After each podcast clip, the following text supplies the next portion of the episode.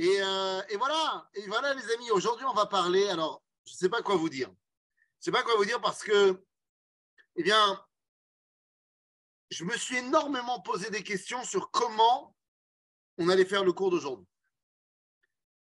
Est-ce qu'on allait le, le détacher en plusieurs morceaux ou pas? Et à un moment donné, je me suis dit, attends, attends, tu es en train de faire une erreur.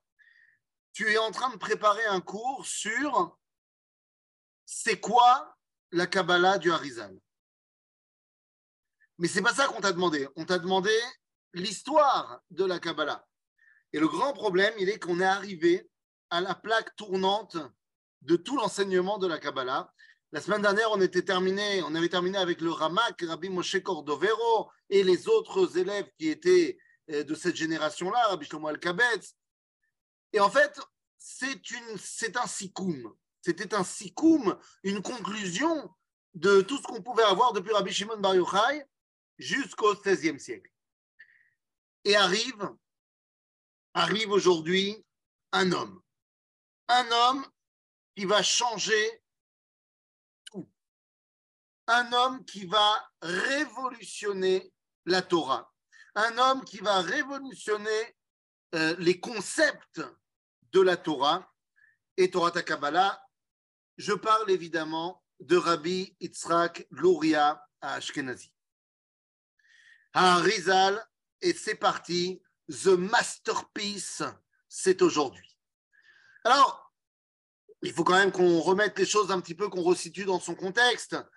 Rabbi Yitzhak Luria Ashkenazi, de quand est-ce qu'on parle? Alors, il naît en 1534 et il meurt a priori en 1572. Alors, je vous, laisse faire le calcul, mais il ne faut pas être un grand mathématicien pour savoir qu'on tourne autour des 38 ans. Le Harizal, 38 ans, a révolutionné tout le judaïsme. J'en ai 37, et soyons très honnêtes, on n'y est pas. Alors, les amis, c'est qui le Harizal? Bon, d'abord, le Harizal vient d'une famille très particulière, puisque eh bien, la famille Lauria est une famille qui est Meyucheset, qui va réussir à se rattacher euh, jusqu'à Rashi. Et donc, jusqu'à David Ameler, puisque la famille de Rashi, Massoret, que euh, ce sont des tsaïm de David Ameler. Donc, c'est déjà assez grand. Il est Ashkenaz, comme son nom l'indique, hein, Rabbi Yitzhak Luria à Ashkenazi, mais il épouse, euh, il épouse lui une femme séfarade. Il épouse une femme séfarade, sa mère aussi d'ailleurs était séfarade. Enfin bon, c'est pas ça qui va vraiment nous, nous avancer à quoi que ce soit. Le fait est que lorsqu'il a 8 ans, son père meurt. Son père meurt et il est obligé euh, enfin, sa mère est obligée d'essayer de subvenir aux besoins de, de, la petite famille et elle n'y arrive pas. Elle n'arrive pas à un moment donné, elle essaye de ne pas prendre de tzedaka, quoi que ce soit, mais c'est trop compliqué. Et donc, eh bien, finalement, elle décide de partir en Égypte. Elle part en Égypte. Pourquoi elle part en Égypte? Tout simplement parce que euh, le frère de sa mère, qui vient de la famille Francis, une famille sfarade qui a beaucoup d'argent, eh bien, il va pourvenir, euh, pourvoir aux besoins du petit Harry, du petit euh, Rabbi Yitzhak Luria. Il va étudier là-bas en Égypte chez Rabbi Shlomo Ibn Zimra, chez le Radbaz. Et bon, bah, tout ça, c'est euh, Rabbi David, David, Rabbi David Zimra à Radbaz. Et c'est là-bas qu'il va grandir dans toute la Torah. Mais le Radbaz n'est pas connu pour son enseignement kabbalistique. C'est un Dayan, c'est un grand possède qui connaît toute la Torah, mais c'est semble-t-il pas de lui qu'il a étudié Torah Tassod. Et la vérité, c'est qu'on ne sait pas quels sont ces rabbinim au niveau de Torah Tassod. D'où ça vient son enseignement de Torah Tassod. Il a étudié chez Rabbi Betzalel Ashkenazi, est-ce que c'est de lui, en Égypte, qu'il a appris Yesodot, les de Torah Tassod? L'Obarou. lo barur bichlal. Yesh masoret, comme quoi il aurait trouvé un sefer de Kabbalah, on ne sait pas lequel, et c'est là-bas qu'il aurait commencé à apprendre. Ça fait partie du mystère du Hari. Euh, on ne sait pas.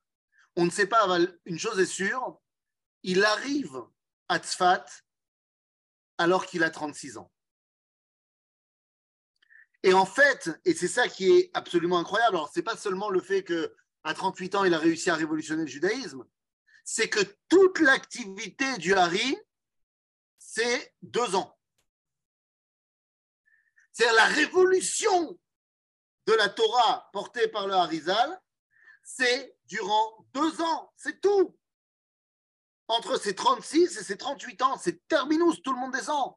C'est là-dedans, dans ces deux ans, qui va révolutionner le judaïsme. C'est là-dedans qu'il va rencontrer Rabbi Chaim Vital, c'est là-dedans qu'il va rencontrer tous les rabbinim de Tzfat.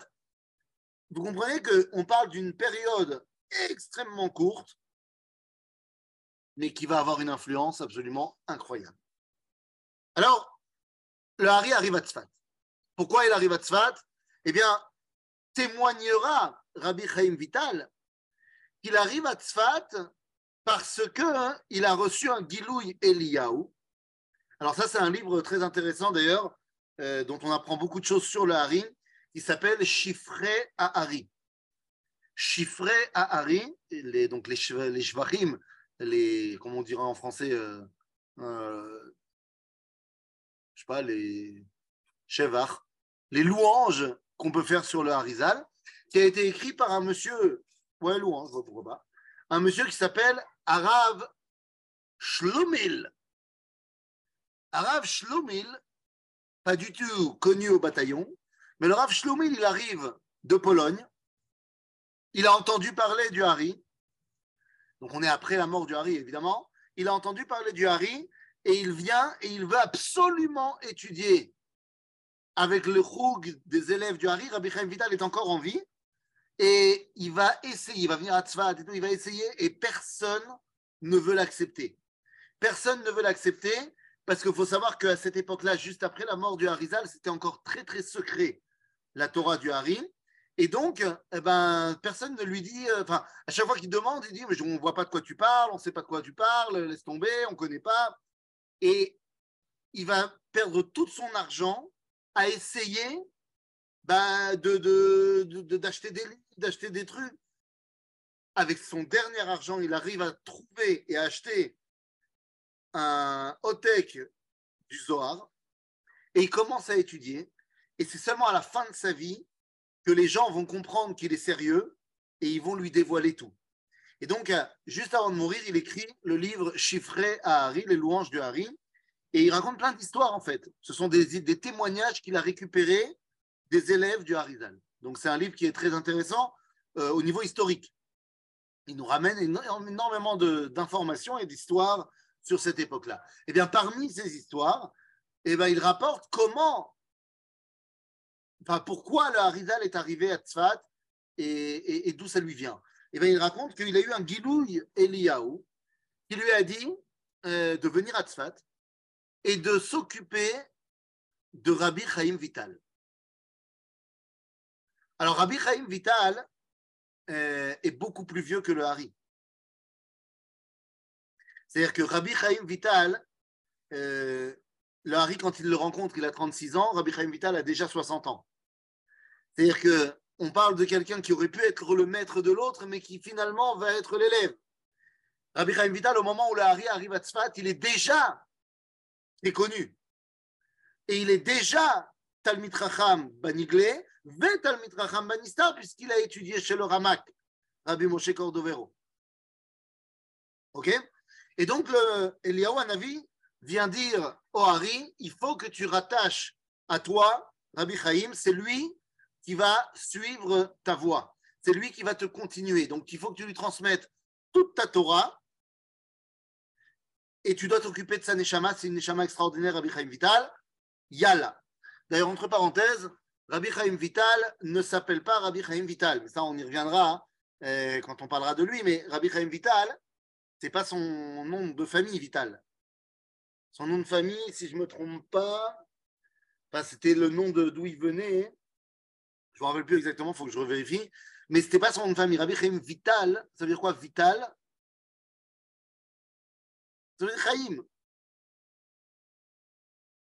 La vie. Rabbi Chaim Vital. C'était exactement le style de toute l'Europe et de l'Europe de l'Est, que quand tu donnais un nom, tu donnais le même nom en hébreu et en langue goy, c'était la même traduction.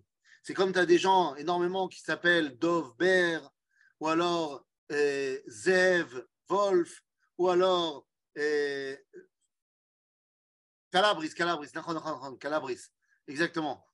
Calabre, Autant pour moi, merci beaucoup. Euh, donc tous ces noms-là, Menachem Mendel, tous ces noms-là, c'est simplement le nom en hébreu et sa traduction en langue de là où c'est parlé. Et, donc, en l'occurrence, eh ben, on a euh, Rabbi Chaim Vital Lavi. En tout cas, eh bien, il va rapprocher Rabbi Chaim.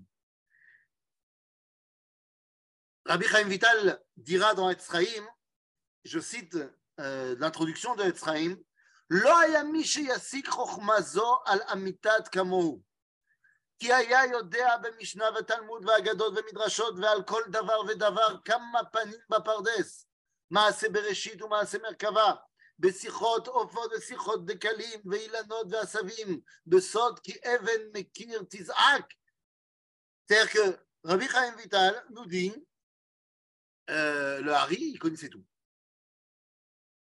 Il connaissait tout, ce que je te dis? Il connaissait tout le niglé et il pouvait te citer n'importe quoi. Et puis, il savait aussi parler de langage des animaux, des fleurs, des, des, des, des pierres. Un col. Il y a un col. Donc, le Harizal, en deux ans, il va avoir un impact absolument phénoménal, phénoménal sur le judaïsme.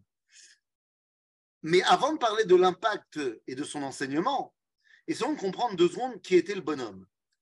Eh bien, le bonhomme, d'après lui-même, il était Mashiach Ben Yosef. Oui, messieurs, dames. Mashiach Ben Yosef. Alors, calmez-vous, c'est pas le seul. À la différence de Mashiach Ben David, qui est censé être un bonhomme. Non, non, le Hari, le Hari, le Hari. Le Hari, d'après euh, alors c'est Rabbi Chaim Vital qui l'écrit, parce que c'est lui qui va écrire la majorité de ce qu'on sait sur le Hari, mais euh, et c'est marqué chez Rabbi Chaim Vital et chez ce fameux Rav euh, Shlumil dont on a parlé tout à l'heure, chiffré à Hari, que le Hari a dit de lui qu'il était Mashiach ben Yosef. Mashiach ben Yosef, c'est pas un bonhomme, il y a plusieurs personnes qui portaient en eux le potentiel de Mashiach ben Yosef, comme par exemple Yitzhak Avinu. Il lui aussi est appelé par le Hari Mashiach ben Yosef. Donc, à Harizal, Mashiach ben Yosef. Dans le livre chiffré à Hari, on nous raconte qu'un jour, puisque c'est le Hari qui va lancer cette mode, vous connaissez cette mode, de commencer la tfila de Shabbat par des mizmorim.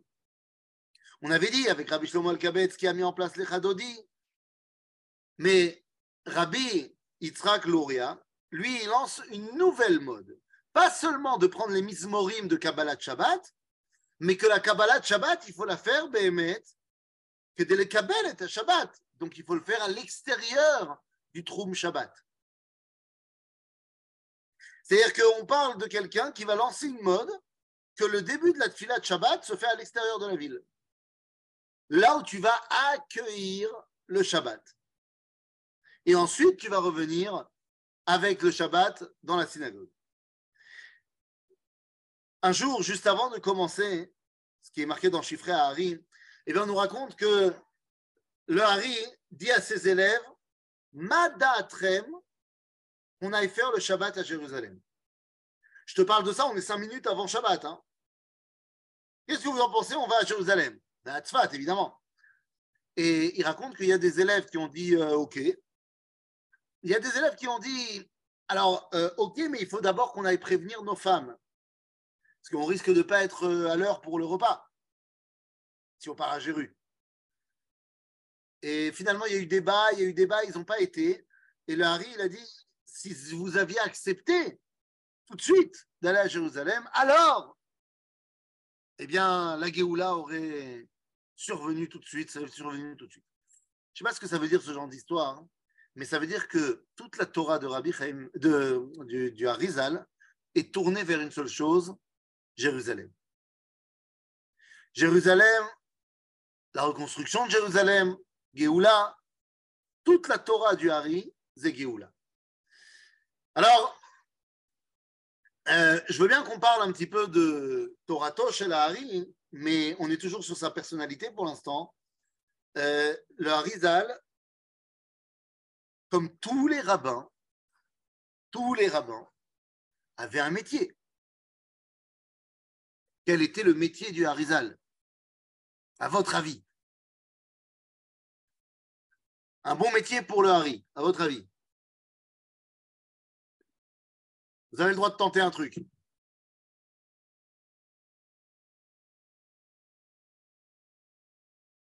soit vous écrivez, soit vous allumez votre micro. Je vous laisse tenter un truc pour le métier du Hari. Alors, soit vous savez, soit vous tentez.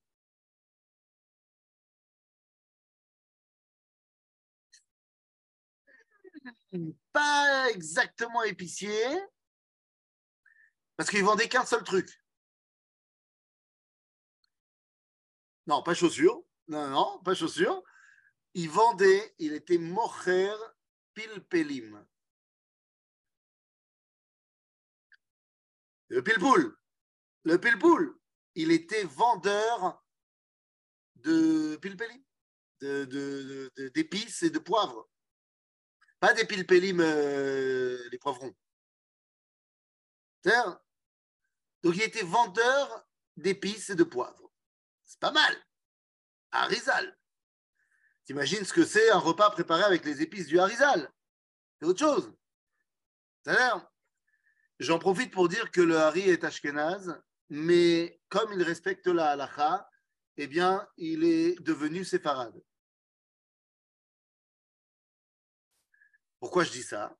Parce que d'après la halacha, quand tu arrives dans une communauté où tout le monde est séfarade, eh ben, tu prends les minagim des séfaradim. Or, que ce soit quand il était en Égypte ou quand il arrivait à Tzfat, ben, ils étaient tous séfarades. Donc, ben, le Hari, il se comportait comme un séfarade. Et donc, lorsqu'il va faire son commentaire de la tfila, son pérouche à tfila, eh bien, il va le faire selon le Noussar séfarade. Ça ne veut pas dire qu'il pense que c'est le meilleur. C'est juste que, ben, une fois que tu es chez les Sfaradim, tu te comportes comme un Sfarad. Tu ne peux pas être le seul euh, qui ne fait pas comme les autres. Donc, c'est pour ça que, en tant que guide, euh, très souvent, j'emmène des gens à Tzfat. On les emmène dans la synagogue du Hari. Je ne sais pas si vous avez déjà été là-bas, c'est magnifique. Le seul problème, c'est que le Hari n'a jamais prié dans cette synagogue. Parce que la synagogue que tout le monde visite, et que moi aussi je fais visiter, c'est une synagogue qui d'abord, un, date de plus tard, et deux, alors certes, qui a été fait euh, par les Talmidim du Hari, pas de problème, mais c'était la synagogue ashkénaze. Or, oui, oui, il y en a deux. Or, mais la synagogue que tout le monde visite, c'est la ashkénaze. Or, le Hari, il priait en mode séfarade. Donc, euh, donc c'est pas la bonne. Mais l'autre, elle, est moins, est moins prestigieuse à regarder. Malasot. Quoi qu'il en soit, donc là, Rizal va bosser pendant deux ans. On va même nous raconter, dans ce même livre chiffré à Harry, que Mishamaim, on lui a donné la permission de dévoiler les secrets à Rabbi Chaim Vital. Et Rabbi Chaim Vital lui-même écrit que lui, il n'a pas envie de dévoiler les secrets comme son maître, parce qu'à cause de ça, il est mort jeune. Caché. Caché Meod, à d'écart, qu'un jour, il a envie, euh, enfin, il est en train d'enseigner à ses élèves, il y a un sujet sur lequel il ne veut pas parler, et ses élèves lui mettent la pression pour que, allez, vas-y, dis-nous, dis-nous, dis-nous. Et finalement, il balance, et au moment où il donne les secrets, il voit un corbeau passer au-dessus de sa tête, et il comprend que son fils meurt à ce moment-là. à cause des secrets qu'il dévoile. Des cachés Des cachés Il y a un prix euh, à payer quand tu dévoiles les secrets. Des cachés. Beneno et euh, off record, hein, évidemment, euh, il y a quelques années de cela, lorsqu'il y a eu l'assassinat du fils du Rav Cherki, je lui ai dit que je ne pouvais pas m'empêcher de penser à cette histoire que lui-même nous avait racontée, que le Harry dévoilait les secrets et qu'il a vu un corbeau passer au-dessus de sa tête et il a compris que son fils était mort. Et j'ai dit, je ne peux pas m'empêcher de penser à ce qui vous arrive, Arabe, et de repenser à cette histoire que vous nous avez racontée. Il n'a pas répondu, euh, mais bon, il y a, un prix à payer à, dévoiler les secrets. Euh, alors peut-être que les Chachmé à Kabbalah, ils ne doivent pas parler. Peut-être qu'ils doivent garder ça pour eux. tu vois, chez l'eau. Parce que à la question, est-ce que ça vaut le coup d'être idéaliste? Eh bien, l'idéaliste ne se pose pas la question. C'est-à-dire, en tout cas, Ayulo Od Yeladim, L'Ari, il, avait, il avait un fils, une fille, Veyesh Omrim, une deuxième fille. Ok, mais c'est pas très clair. C'est pas très clair. En tout cas, il n'y a pas eu de Tsaïm. On ne connaît pas du moins ses descendants directs.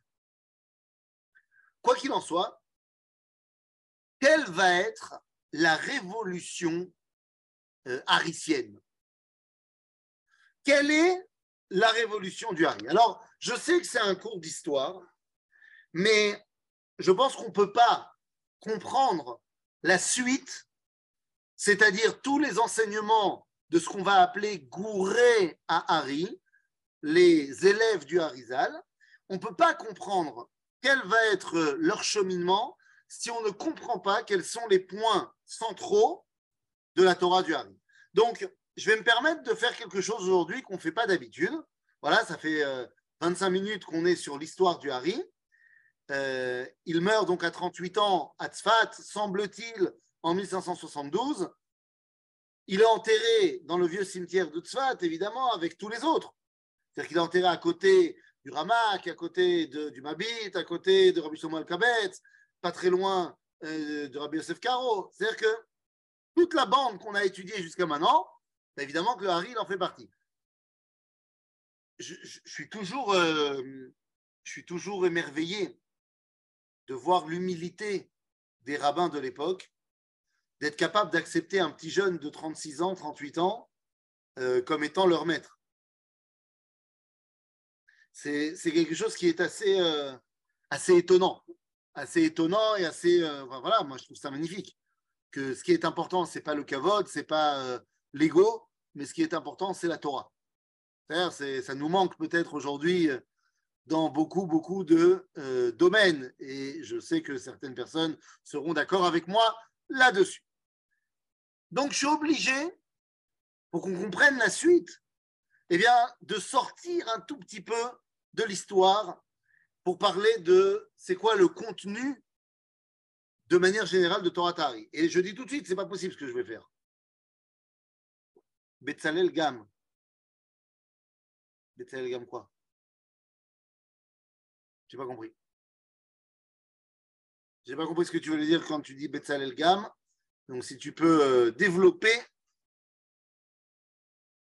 Betzalel Tsahir Meod. Betzalel, tu parles de Betzalel Ben Uri Ben le Maté Yehuda.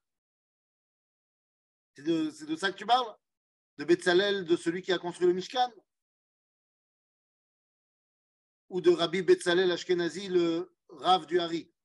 C'est pour ça que, je ne suis pas, je sais pas comment réagir par rapport à ce que tu dis. Ken, chez la Mishkan. Alors, euh, oui, Betzalel, il est jeune, mais ça, c'est pas un problème. Parce que Betzalel, on lui a pas on n'a pas reconnu euh, le fait qu'il était un Talmid Racham de folie. Il l'était, mais c'était pas ça le, truc. Betzalel, c'était le, le meilleur sculpteur, constructeur, c'est lui qui a la sot bekol marchevet, l'archov marchevet, pour ce qui est de Zahav, Kesef ou C'est-à-dire que, bah, concrètement, c'était un mec, euh, il bossait mieux que les autres. Donc c'est plus facile, je dis pas qu'il ne faut pas de, l'humilité, mais c'est plus facile de reconnaître le talent concret qu'on peut voir de ses yeux de quelqu'un, et moi je n'ai pas. Tu vois, par exemple, moi euh, j'aime beaucoup la musique, je ne sais pas jouer vraiment d'un instrument, donc quand je revois quelqu'un qui est très jeune, qui joue euh, de la guitare ou du piano de manière magnifique, bah, je ne vais pas commencer à dire oh non, mais il est petit jeune, ça veut rien dire. Je, reconnais qu'il joue mieux que moi. C'est n'est pas, pas shoot, quoi. Bekitsour, quelle est la Torah du Hari Donc je prends des gants, vous, remarquez, j'essaye de prendre énormément de gants parce que je ne me sens pas légitime pour, euh, pour vous dire ce que je vais vous dire maintenant. Euh, le Rav Benaroche, le Rav Cherki serait tellement plus légitime que moi pour dire ça. Et d'ailleurs, il est très possible que euh, en fait j'arrive pas à expliquer les choses et que je dise des bêtises. Donc si ce que je dis n'est pas clair, euh, je vous en prie demandez au Rav Cherki ou au Rav Benaroche aujourd'hui ou à un autre moment euh, de vous réexpliquer ça. Et si jamais j'ai dit des énormités et des bêtises, qui est tout à fait probable, ben, n'oubliez pas de me le dire. Mais de ce que je comprends, bon, évidemment, on n'a pas le droit de dire qu'on est euh, Mekoubal ou qu'on étudie la Kabbalah. En général, toutes les personnes qui se font passer pour des Mekoubalim, euh, c'est des charlatans. Donc, en général, quelqu'un qui est vraiment un Mekoubal, eh ben, c'est pas quelque chose que tu dis, quoi. Donc, quoi qu'il en soit, moi, je vais essayer simplement de passer en, revue de manière très, très, très, prendre de la hauteur sur les grands concepts qui vont être la Torah du Hari. il y a trois grands points qui forment la pensée du Harizal. Et ces trois grands points s'appellent Atzimtzum, Achalal Apanouy, Veatikun. Alors, de quoi on parle? Atzimtzum.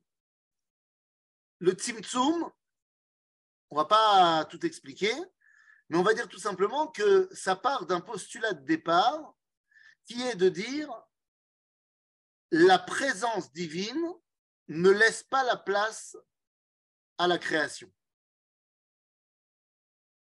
Que lorsque Akadosh Baruch Kol Almin, lorsque Dieu remplit le monde, ben, il n'y a pas de place pour rien du tout.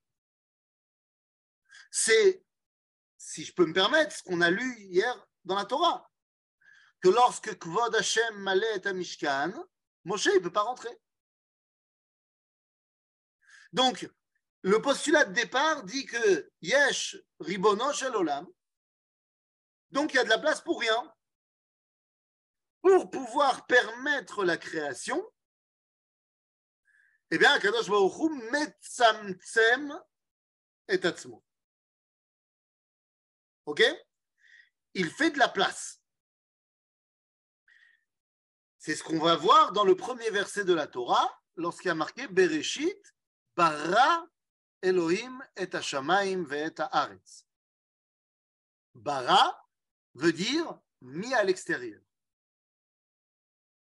Ok, bar en araméen ça veut dire bachutz. Bra en arabe ça veut dire dehors. Bara c'est mis à l'extérieur. Alors oui, vous allez me dire, Bereshit bara Elohim, ça veut dire aussi qu'il a créé. Nachon, parce que en français, le mot exister veut dire être dehors. Ex ist, exit, ça veut dire être dehors. Ex, dehors, ist, être. Donc l'existence, c'est être dehors. Dehors de quoi? Eh bien, du divin.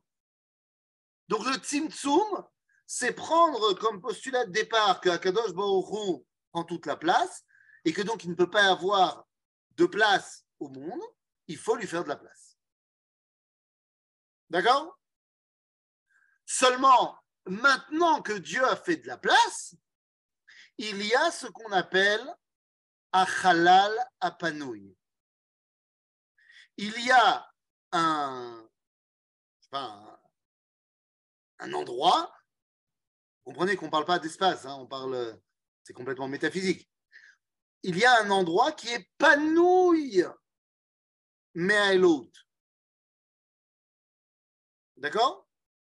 Et donc, dans cet endroit qui est vidé de la présence divine, eh bien, Akadosh Baruch va mettre sa lumière, son dévoilement. Le problème, c'est que le dévoilement, eh bien, il vient d'Akadosh il est Ensofi. Or, celui qui va recevoir la lumière, c'est la création. Or, cette création, elle a euh, les ustensiles qu'elle a pour recevoir la lumière. D'accord? Comment est-ce qu'on appelle une lumière en hébreu? Or, il y a plusieurs façons de se dévoiler pour Akadosh Baruch donc il y a plusieurs sortes de lumières, ce qu'on va appeler orot, et il y a plusieurs ustensiles qui peuvent recevoir ces lumières. Ces ustensiles s'appellent kelim. Ça pourrait être un bon nom pour une association. Il y a des lumières et des ustensiles des Orot ve Kelim. Et donc, à un moment donné, puisque la lumière, elle vient de l'infini, et qu'elle arrive dans un ustensile fini, eh bien, l'ustensile ne peut pas contenir cette lumière et se brise. C'est ce qu'on appelle Shvirat Akelim. C'est le deuxième grand concept du Hari, Halal Apanouy, qui va forcément amener à Shvirat Akelim, le fait que les ustensiles se sont brisés. Et donc, ça nous amène au troisième grand point de Torato chez qui va être, bah, puisque les ustensiles ont été brisés, il va falloir maintenant, eh bien, les corriger, enfin les réparer. Et donc, c'est le troisième grand pôle qui s'appelle Atikun. OK? Donc, d'après le Hari, nous sommes maintenant dans une réalité où nous devons réparer le monde. OK? Maintenant, le problème, c'est quoi? C'est que, bah, suite au Khalal Apanouy et au Shvirat Akelim, eh bien, il y a différentes sortes de Neshamot. Il y a différentes sortes de personnages qui vont ben, être dans ce monde. Il y a des gens qui, alors que nous avons tous comme rôle de l'Étaken, évidemment, mais il y a des gens qui vont avoir un problème qui est dû à la brisure de ces kélim. C'est ce qu'on appelle, dans le langage de Rabbi Nachman de Breslav, apikoros shel shvirat akelim, c'est-à-dire quelqu'un qui est en, en milchama avec la Torah. Pourquoi? Parce qu'il a l'impression que la Torah et le monde, ça ne marche pas ensemble. Et donc, face à ces gens-là, nous dit la Mishnah, Dam la apikoros. Torah pour lui expliquer que non, ce n'est pas contradictoire que la lumière et le cli peuvent coexister. Mais il y a des gens qui ont un bug qui provient de Achala la panouille, de, du vide laissé par la création au niveau de la présence divine. Eh bien, c'est apikor sim chez la. On les retrouve par exemple dans la philosophie de l'absurde, comme un mec comme Sartre ou comme Kierkegaard, eh bien, ces gens-là, Atshuva Zeashtika. Puisqu'ils parlent en disant qu'il n'y a absolument aucun intérêt à Shum Davar, qu'il n'y a pas de valeur Kloum, la réponse, c'est le silence.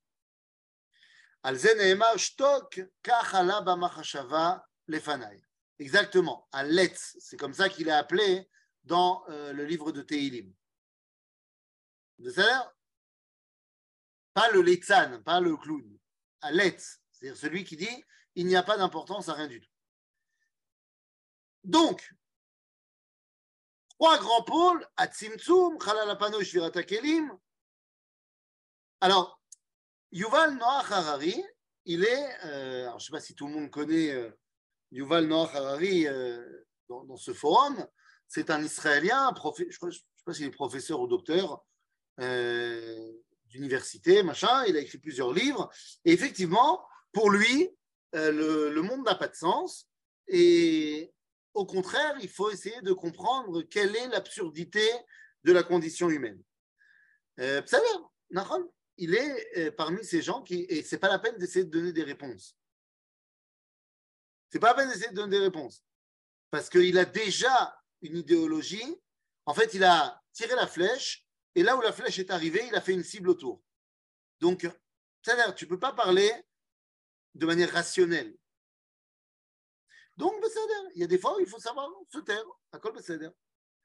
Quoi qu'il en soit, donc on a dit, nous avons trois grands pôles, Shvirat Kelim, Ve Tikun.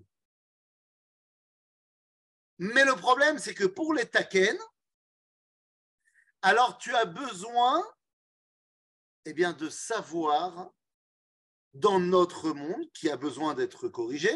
Chercher l'absurdité n'est pas déjà se poser la bonne question sur l'ouverture. Chercher l'absurdité n'est-ce pas déjà se poser la bonne question et l'ouverture? J'ai pas compris la question. J'ai pas compris la question. Je vous propose de la garder sur euh, le moment où on ouvre les micros. Comme ça, vous nous expliquez la question comme il faut. Quoi qu'il en soit, ok, on est dans le monde du tikkun, mais pour pouvoir les taken, alors on a besoin eh bien, de savoir dans ce monde quels sont les outils qui me permettent de les taken. Eh bien, ces outils, c'est ce qu'on appelle dans la Torah du Hari les sphirot. Mazé sphirot, eh bien, les sphirotes, c'est comment est-ce que j'arrive à faire le pont entre ce monde et la dimension de l'infini. Puisque je suis dans ce monde, il a besoin d'être corrigé, j'ai besoin d'une échelle qui me permet de faire le pont entre l'un et l'autre. Et donc les sphirotes vont partir du Keter pour arriver jusqu'en bas au Malchut. D'accord? Le problème, c'est que toutes ces sphirotes, donc Chochma, Bina, Vedaat, les sphirotes Elionot, qui sont gérées par le Keter, et ensuite Chesed, Gvura, Tiferet, Netzach, Hod, Yesod, Malchut, eh bien, nous avons un grand problème. Est-ce qu'elles sont des dimensions qui se suivent avec une ligne c'est une échelle, une ligne droite qui va mimala le mata, ou alors est-ce que ce sont des cercles qui vont du plus grand au plus petit, des cercles concentriques qui vont du Ensof jusqu'au plus petit qui intègre notre monde dedans à Malchut. Vient le Harizal et nous dit il n'y a pas de entre le yosher, la ligne droite, à igulim. Hayosher, c'est la ligne droite, c'est le monde de la morale, de la droiture, c'est le monde de l'idéal, alors que le cercle, c'est le monde de la nature.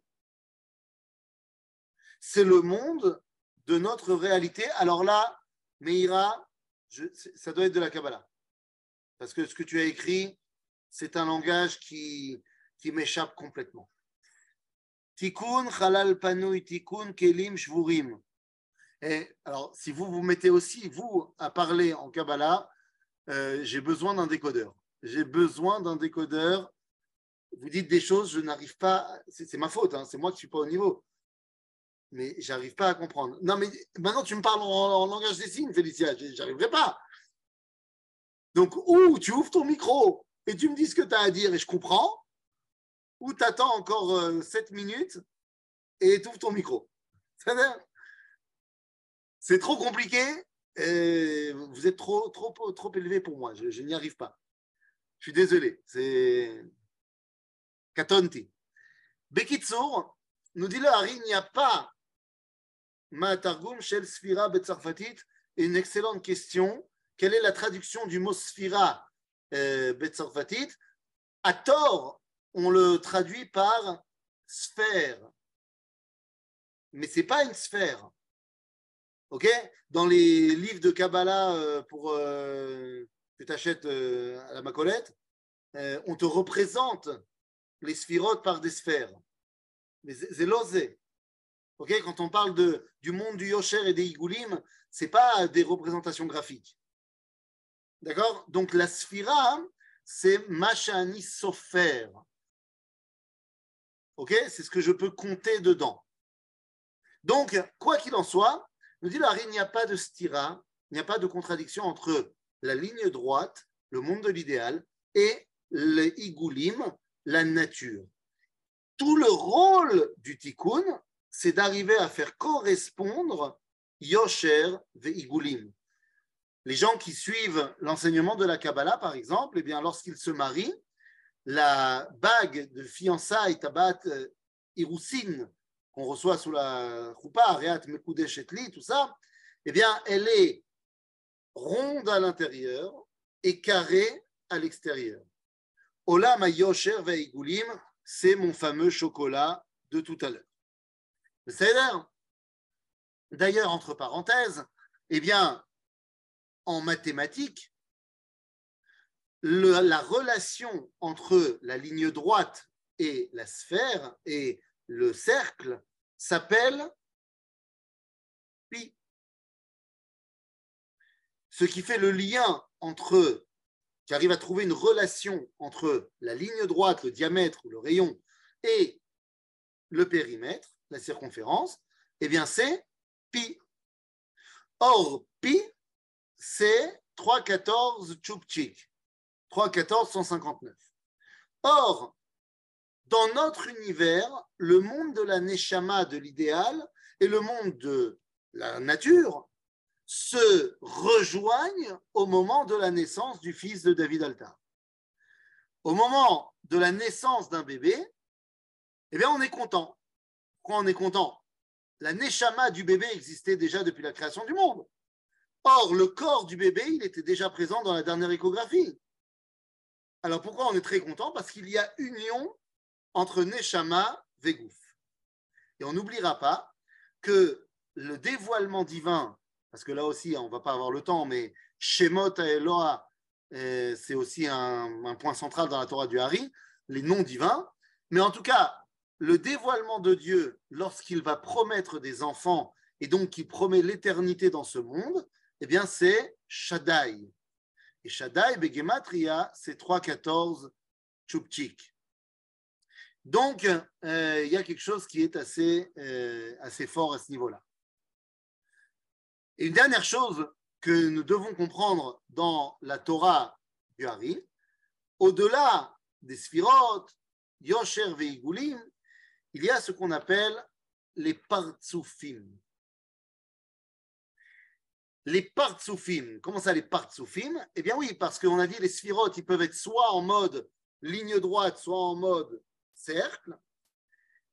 Mais il y a aussi les sphirotes comme étant Goufa Adam, comme étant l'homme, avec Chochma Binavedat, qui sont la partsouf, on va avoir Chesed ou Gvura, qui sont le bras droit et le bras gauche, Tiferet, le tronc, le cœur, le corps, et puis après on va avoir Hanetzach, Ve'ayesod, Hanetzach Ve'ahod, qui sont les jambes gauche et droite, droite et gauche, et on va avoir le Yesod qui est Ezor à euh, Revia l'endroit euh, des parties intimes. Et tout ça permet d'arriver aux pieds qui sont à Malchut, qui vont nous permettre de nous poser dans ce monde. Et donc les Partsoufim sont les, ce qu'on appelle les Shalosh Sfirot Elionot, qui vont nous permettre de comprendre le dévoilement divin. C'est tout un programme. Vous aurez compris que la Torah du Hari, eh va complètement révolutionner l'histoire de l'enseignement de la Kabbalah, parce que le, il y a tout d'un coup un but. Le but n'est pas seulement de comprendre le dévoilement divin, mais de corriger dans ce monde ce qu'il y a à corriger. Ça donne la Kabbalah du Hari, et la première qui va donner, c'est ça la grande révolution, qui va donner un rôle concret à celui qui l'étudie. Le Hari n'a pratiquement rien écrit de sa main. Tous ses écrits, c'est en fait Rabbi Chaim Vital qui va euh, mettre sur papier. Mais il y a quand même une petite chose, et on ne peut pas ne pas en parler. Il écrit un petit livre de sa main qui s'appelle Sadik Yesod Olam. Sadik Yesod Olam, c'est un petit commentaire sur la Megillah de Ruth. OK? Et dans ce petit commentaire de de Ruth, il y a un verset qui est fantastique. Vous savez, Ruth vient dormir chez, dans le champ de Boaz, et Boaz la découvre, et à ce moment-là, elle a peur, est-ce qu'il va, la chasser? Et Boaz lui dit, Lini alayla, dors ici cette nuit, boker, et lorsqu'arrivera le matin, en fait, la question, c'est de savoir avec qui elle va se marier Ruth. Donc Boaz, il lui dit, je t'emmènerai chez ton plus proche parent, le plus proche parent de Elimelech, qui était le père de, ton mari défunt. Im yigalech tov, yigal. C'est-à-dire que si le mec, il accepte de ligol otar, de se marier avec toi, astov, yigal. Veim lo et s'il ne veut pas se marier avec toi, galtich anochi, chayashem. Moi, je te promets, je me marie avec toi. Ça, c'est le sens littéral du verset. Dit le Hari. Lini alayla la galout. Dors ici la nuit, la nuit c'est la galout. Vayaba boker, la geoula. Im tov. Si la geoula arrive par l'intermédiaire de tov, Torah ou maasim tovim, geoula. Mais si la Géoula, elle n'arrive pas par Tov ou Maasim Tovim, de toute façon, Dieu, il emmène la Géoula. Il le Hari, Gealtich Anochi, Anochi, c'est Anochi Hashem Elohecha, c'est-à-dire, j'emmène moi, Dieu, la Géoula, quoi qu'il arrive, Hashem. Nous dit je cite, Chai Romez למידת יסוד. והשם י"ק ו"ק רומז למידת התפארת, וזה רמז גדול לעניין יום הגאולה, אבל לא ניתן לכתוב אותו. Vous avez nous a dit Chai Hashem, c'est le secret de quand va arriver la Géoula. Chai, c'est Sod Yesod, Hashem, Sod Tiferet, et c'est ça le secret de quand ça va être la Géoula. Ben, euh, oui, en fait, c'est très clair aujourd'hui. Vous savez, dans la Sphirata Omer, eh bien, sous l'impulsion du Harizal, on va donner à sept semaines qui séparent Pessar de Shavuot, eh bien, chaque semaine, une sphira. Et dans chaque semaine, il y a sept jours. Donc, dans chaque semaine, il y a aussi les sept sphirotes. Eh bien, nous dit le Harizal, la Geoula, Zebeyesod Shebatiferet, Chai Hashem. Eh bien, Yesod Shebatiferet, c'est le Saint Kiyar. Et donc, le Harizal, il y a quelque chose comme euh, presque 500 ans, nous dit la Géoula, ce sera le 5 du mois de Iyar. Il n'a pas dit l'année. Pour avoir l'année, il faudra attendre le Gaon de Vilna 200 ans plus tard. mais ça, on n'y est pas encore. On y arrivera bientôt. Voilà, euh, je m'arrête là. J'espère. Attendez, maintenant vous pouvez poser toutes vos questions. Juste avant de vous donner la parole, j'espère que euh, j'ai pas, j'ai pas dit trop de bêtises. J'espère que euh, j'ai été clair et que cette clarté, elle est vraie. Euh, voilà, Anika Tonti, Anilo de Akloum. Donc, euh, donc j'ai essayé de vous dire ce que je comprends. Voilà. Je prends des pincettes parce que c'est. Bémet, je sais que vous avez des vrais Chachmé à émettre juste après. Donc, donc voilà. Araf, première question de Félicia. Félicia, allumez votre micro. בוקר טוב הרב, שאלה שלי, דיברת, vous avez parlé du תיקון, סליחה, תיקון, est-ce que le תיקון, il passe par aussi dans le חלל הפנוי ואוסי dans le, dans le de שבירת הכלים? Encore une fois, c'est pas il passe dedans. Le, le, le halal apanoui, il touche le amène, amène shvirat kelim, et Shvirat Kelim amène le fait qu'il faut réparer ce qui a été cassé. D'accord? Ok. Ok. Toda. Alors, question de Gabriel Lévy. Est-ce que vous pouvez reprendre le Mahalar Hashem, c'est écrit dans le commentaire, c'est ça, sur la Megillah de route. Alors, pourquoi le, le passou qui dit Galti Hanochi Chay Hashem. Ça, c'est le passou dans la Megillah. D'accord. D'accord? Il dit le Hari. Donc, on parle de Géoula. Galti Hanochi, donc Dieu, il prend sur lui de faire la Géoula. Et il te dit, Chai, ça veut, c'est, en allusion Midata Yesod. Hachem, c'est Midata Tiferet. Donc, te dit, la Géoula, c'est Yesod Sheba Tiferet. Et aujourd'hui, on sait que Yesod Sheba Tiferet, ça correspond au jour du Saint Iyar. Incroyable. Oui, je suis d'accord. Oui, Zachary. Question de Zachary. Non, je voulais savoir ce que vous avez parlé au début, euh, sur euh, le fait qu'on n'a pas le droit de dire qu'on étudie la Kabbalah ou qu'on est Mekoubal. Est-ce que étudier la Kabbalah ou les textes de Kabbalah, c'est être, ça être Mekoubal C'est synonyme? Non, étudier la Kabbalah, c'est étudier la Kabbalah. Être Mekoubal, comme son nom l'indique, c'est être Mekoubal, l'Iedemi, à l'Ieder, Arabanim Shelcha. C'est-à-dire, donc en fait, tu n'es Mekoubal que lorsque ceux qui t'ont enseigné, ils sont Mekabli Motra. C'est-à-dire, c'est pas quelque chose qui doit être. Euh, pardon? Ou que les tefillah. Oui, mais c'est Autodavar. C'est Autodavar. Pour Rabbi Hanina Ben Dosa, c'était Mekoublani, que si ma tefila elle est reçue, alors c'est que c'est bon. Ça donc ça veut dire que c'est quelque chose qui vient d'au-dessus de toi. C'est pas un truc que tu mets sur ta carte de visite. Alors, il y a une question dans le chat de Dan. Comment répartons les kelim? Comment répartons les kelim? Eh bien, euh, tout le tikkun, tout le olam tikkun, c'est mm. arriver à réinsuffler la présence divine dans ce monde. Tu le fais par plusieurs intermédiaires. La tfila c'en est un, le limut Torah c'en est un autre, et la construction de ce monde c'en est un troisième. Alors, question de M. Ben Saïd.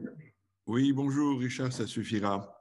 Alors, d'abord, l'explication de la question écrite, euh, à savoir, est-ce que l'absurdité euh, n'est pas le début justement du questionnement? C'est-à-dire, est-ce que ce n'est pas justement l'ouverture à la question, c'est-à-dire ma? J'ai compris. D'une part. Deuxième, excusez-moi, je n'ai pas terminé. Deuxièmement, il y a encore un philosophe de l'absurde un, petit peu différent euh, qu'on pourrait citer, c'est Albert Camus. Oui, tout à fait. Qui, dans, le, dans le mythe de Sisyphe, termine la phrase et on doit penser euh, à peu près, euh, on doit espérer ou penser que Sisyphe est heureux. Autrement dit, il y a au fond de la noirceur, au fond du désespoir qu'engendre l'absurde, il peut y avoir une lueur justement de, joie, d'espoir, de, bonheur. Et, c'est la question, encore une fois. Et c'est la question qu'on trouve dans la création. Bien fait. C'est, à mon avis, c'est la même question. Les deux parties de, votre question sont, reliées. Je pense que, en vérité, le problème, il est le suivant. Lorsque vous avez quelqu'un qui disent que vous, vous dites que c'est le bien, moi je pense que c'est le mal, et je pense que ce que vous dites c'est le mal, c'est le bien. Nous sommes opposés dans nos valeurs. Alors, ce n'est pas absurde. Nous avons une compréhension différente des valeurs, et donc on peut débattre. Et j'entends ton point de vue, tu entends mon point de vue, et soit j'arrive à te convaincre, soit tu arrives à me convaincre. Mais quelqu'un qui vient dire, il n'y a pas de valeur, il n'y a pas de système de valeur. Sisyphe ne peut pas être heureux. Logiquement parlant, si on regarde le mythe de Sisyphe, il ne peut pas être heureux. Mais si tu viens et tu dis, mais si, peut-être qu'il est heureux en fait, eh bien en fait, tu viens tronquer le débat. Il n'y a plus de discussion possible. Et donc, comme il n'y a plus de... Parce qu'en fait, je ne peux pas répondre à peut-être qu'il est heureux. Non, il n'est pas heureux, c'est pas possible. C'est comme ça qu'il a été construit, ce mythe, justement pour apprendre ce que c'était que faire face au désespoir. Mais si tu me dis, non, peut-être en fait il est heureux, eh bien, tu viens de me dire qu'il n'y a plus de valeur. Donc, on ne peut pas discuter. Donc, face à quelqu'un qui te dit, OK, moi, je pense qu'il n'y a pas de, bien, de mal, chacun y pense ce qu'il veut, regarde entre parenthèses, aujourd'hui, le wokisme, c'est aussi de l'absurde. De dire qu'on n'est ni un homme, ni une femme, ni un perroquet, ni rien du tout, on peut être tout, on peut être rien. Tu peux pas discuter. Parce que quand tu viens et qu'il y a quelqu'un en face de toi qui te dit, moi je, moi, je pense que je suis un renard, tu, tu vas quand même pas débattre. C'est pas possible. Hop, Arav, question de Meira. Oui, moi, je voulais demander à Rav, euh, on parle de, de, de le taken. Je n'ai pas compris. Le taken, ça, veut dire qu'il faut faire euh, entrer la présence divine dans chaque chose, dans ce, dans ce monde. Mais c'est le taken. Oui, vous avez bien compris. Le taken, c'est ramener Akadosh Baruch dans ce monde. Comprenez-moi bien. Akadosh Baruch a créé le monde Be'asara Mahamarot. Ok, il a créé le monde par dix paroles. Le problème, c'est que ces dix paroles l'ont masqué. Le monde qu'il a créé fait écran au dévoilement divin. Et donc, on a besoin de ramener cette présence dans ce monde. Alors, ça va se faire tantôt à Seret Makot, à Seret Dibrot, à Saranissim Shayou Bebet Amigdash, ou alors Esser Asfirot, pour ramener la présence divine dans ce monde. Ok? Elle, est là, elle est là, la présence. Elle est là, mais elle n'est pas dévoilée. Donc il faut pouvoir l'apercevoir. La, la, trois minutes, trois questions. Yochevet Bechamon. Merci. Euh, j'ai cru comprendre en écoutant vos cours dans, dans la durée que les personnalités que vous nous présentez ont une relation particulière avec leur époque. En tout cas, ils ont une compréhension, une, une réflexion sur, euh, sur l'histoire et la génération dans laquelle ils, euh, ils s'inscrivent. Est-ce que nous savons quelle était la perception de Arizal de son époque? bah Oui, comme tous les autres de son époque, il voit son époque comme étant le début de la Géoula. Concrètement bah, Concrètement, que c'est, euh, d'après les calculs de la Kabbalah, le moment de Tikkun Chatzot de l'histoire. Donc ça y est. C'est-à-dire le retour en Eretz, le retour en, l'occurrence, le retour en Eretz Israël, euh, la, construction d'une autonomie euh, juive, et ainsi de suite. Alors, prendre deux questions, Monsieur Ben Saïd. Oui, bonjour. lors, du retrait, justement, du Créateur, euh, le monde n'est pas vide, la création n'est pas vide, il y a une structure qui reste en place. Et cette structure demande à être remplie en mathématiques, ça s'appelle une matrice. Est-ce que, et donc, il y a des façons de remplir la matrice pour qu'elle soit opérationnelle, sinon elle ne marche pas? Mm-hmm. Donc, en fait, le, le, le, retrait, ce n'est pas la, disparition de la lumière, euh, c'est juste la disparition du remplissage. Mais il reste la structure. Oui, oui, bien sûr. Et il va la remplir avec la lumière divine. Seulement, cette lumière, des fois, elle est trop importante et donc elle brise l'ustensile. Arabe, une minute, Rabat Messan, dernière question. Monsieur Messan, votre micro est éteint. Euh, ce sera. S'il vous plaît, s'il vous plaît. Euh, c'est au niveau de, vous dites le tikkun, c'est réunifier la ligne euh, droite, c'est-à-dire le cave et le sphère. Mais semble-t-il. Ouais. Après, vous parlez de, de Shaddai, qui est 3, 3, 3 14 un peu. Je n'ai pas bien compris, quoi, excusez-moi. Ah, j'ai compris. Euh, on va faire très très rapide. Oui, voilà. Le mot Shaddai en gematria en valeur numérique, c'est J'ai 3 compris, c'est 314, oui. Voilà. Eh bien, c'est euh, également la valeur numérique de pi, qui vient faire la relation entre la ligne droite et le cercle. C'est ça. Voilà. Arav Todaraba, il est 10 heures. Merci Chazak beaucoup.